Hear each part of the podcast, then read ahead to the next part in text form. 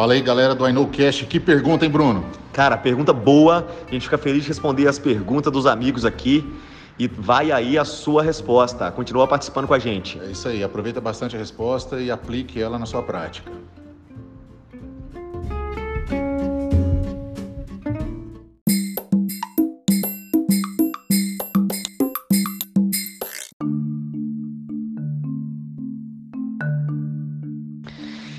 Cara, muito legal. A gente vê que as pessoas ouviram, né? Os I know caches aí de redentores intrarradiculares e isso gerou outras dúvidas e as dúvidas vão chegando aqui e a gente consegue contribuir ainda mais. Duas perguntas muito boas que foram respondidas aí também pelo Paulo Vinícius já. Eu queria complementar alguns pontos aqui. Uma da Stephanie de Barra Bonita, a outra da Patrícia de Vitória. Obrigado, viu, Stephanie e Patrícia, por essas perguntas. As duas perguntas vão na mesma linha, né?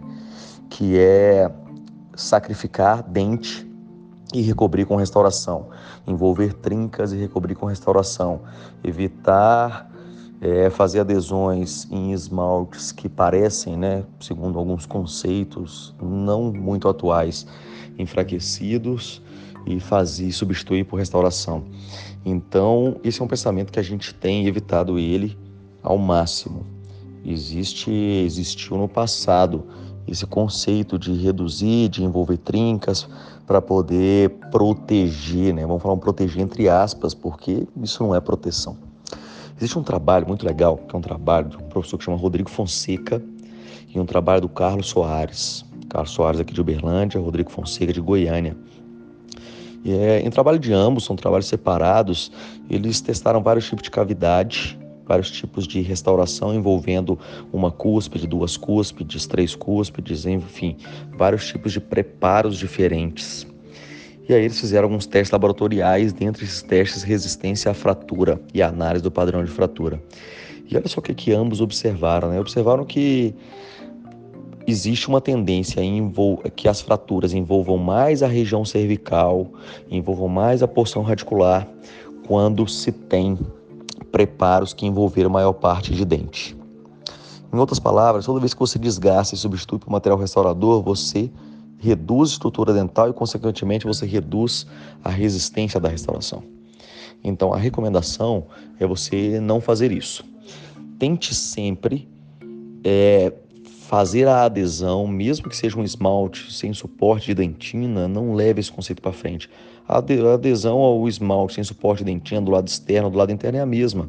Então você sempre vai tentar o preenchimento com resina composta e o preparo sobre resina composta sem comprometer a estrutura dental.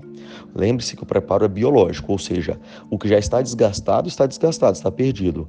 Além disso, nós só vamos trabalhar acrescentando resina composta e a partir do acréscimo de resina composta, a gente prepara sobre a resina, mas mantém a estrutura dental, mantém a esmalte.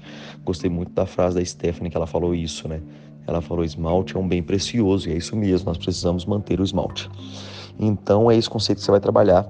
Com esse conceito, você pode acreditar que essas restaurações vão ter mais longevidade porque você tem mais estrutura dental remanescente. Ah, poxa, Bruno, mas eu vi uma trinca no dente, isso me passou insegurança. Informe seu paciente sobre a trinca. Mas fale para ele que você não quer sacrificar o dente dele. Fala para ele que, olha, existe essa trinca, mas nós não vamos sacrificar mais estrutura dental ainda, porque a gente não sabe se essa trinca vai se propagar. Então nós iremos, essa trinca vai existir aqui, nós iremos fazer um bom procedimento adesivo, e vamos restaurar a si mesmo, mas eu e você estamos cientes dessa trinca, estamos cientes que essa trinca é localizada na porção coronária, que ela não está na porção radicular. Fica um alerta, faça exames complementares para poder confirmar isso, né? Uma vez que você observa trincas, e aí se você observa que essas trincas estão em grande número ou são de grande magnitude, faça exames complementares que incluem exames radiográficos e exames tomográficos, se for preciso também.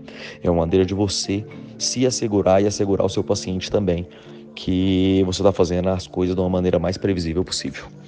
Valeu, galera. Obrigado por essas perguntas incríveis.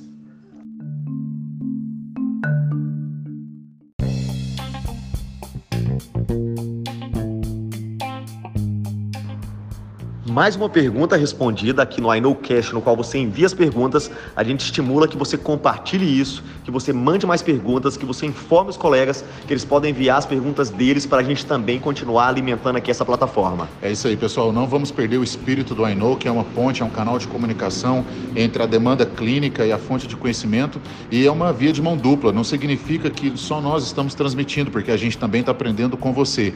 Toda pergunta é bem-vinda porque ela estimula a discussão. Compartilhe aí porque outro colega também pode ter essa dúvida e o mais importante é o compartilhamento de conteúdo. Valeu, galera. Tamo junto. Abraços. Um abraço.